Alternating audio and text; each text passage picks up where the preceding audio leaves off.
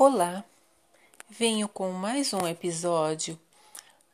Como disse para vocês, venho lendo muitas palestras de muitos professores, então não é vindo de mim.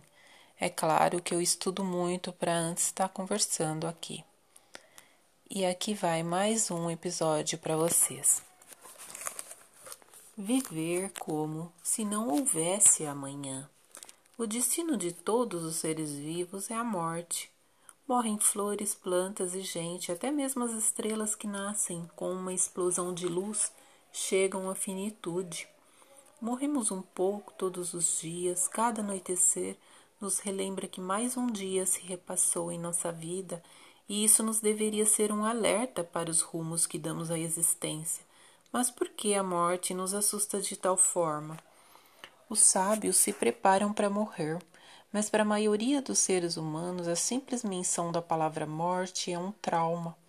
Não falamos de morte como se falar disso pudesse atraí-la.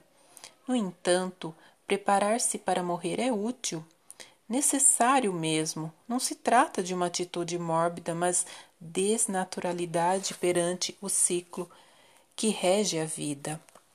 Naturalidade, sim, pois em nossa vida a morte não há certeza, pois não sabemos quando e onde ela virá, mas virá certamente. Países, idiomas e crenças são diferentes, mas paradoxalmente a grande certeza que nos une a todos é de que um dia nosso corpo estará morto, por isso vale a pena pensar de um modo positivo na morte se preparar para esse momento inevitável. A psiquiatra suíça Elizabeth narra em seus diversos livros os sofrimentos das pessoas que não se prepararam para morrer ou para dizer adeus para seus parentes e amigos. Junto com seus trabalhos com seus pacientes terminais, observou que a maioria das pessoas traz pendências, assuntos não resolvidos e traumas que eclodem na hora da morte é que não acostumamos refletir sobre a nossa própria morte. Sempre imaginamos sempre muito distante, por isso vamos adiando a resolução de pendências que poderiam ser solucionadas agora com calma. Portanto, vale a pena iniciar uma preparação. Quer uma forma simples? Viva como se fosse seu último dia.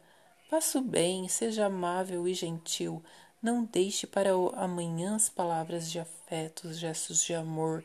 Diga à família o quanto você a ama. Deixe os papéis em ordem, os assuntos encaminhados. Se há mágoas, esqueça, perdoe, vire a página. Se há assuntos por resolver, esclareça, converse, enfim, resolva. Não deixe espaço para que um dia você lamente não ter falado na hora certa. Viva a vida de forma simples e bela, para que ao encerrá-la não há muito arrependimentos.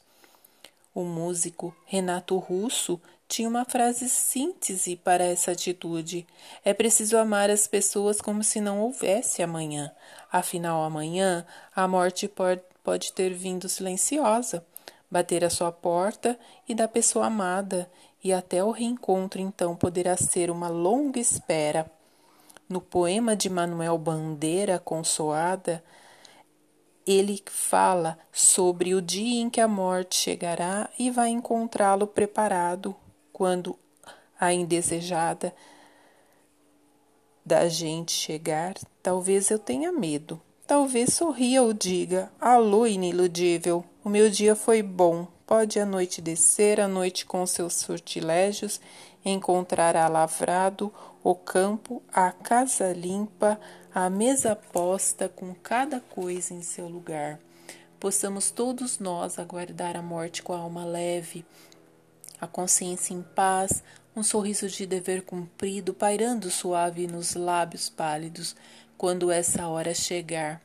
O seu dia, a sua vida terão sido bons. Pense nisso.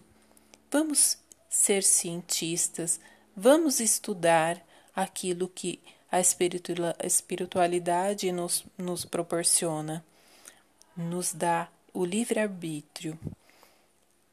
Que assim seja e declare que hoje é o melhor dia da sua vida. Obrigado por ouvir esse áudio.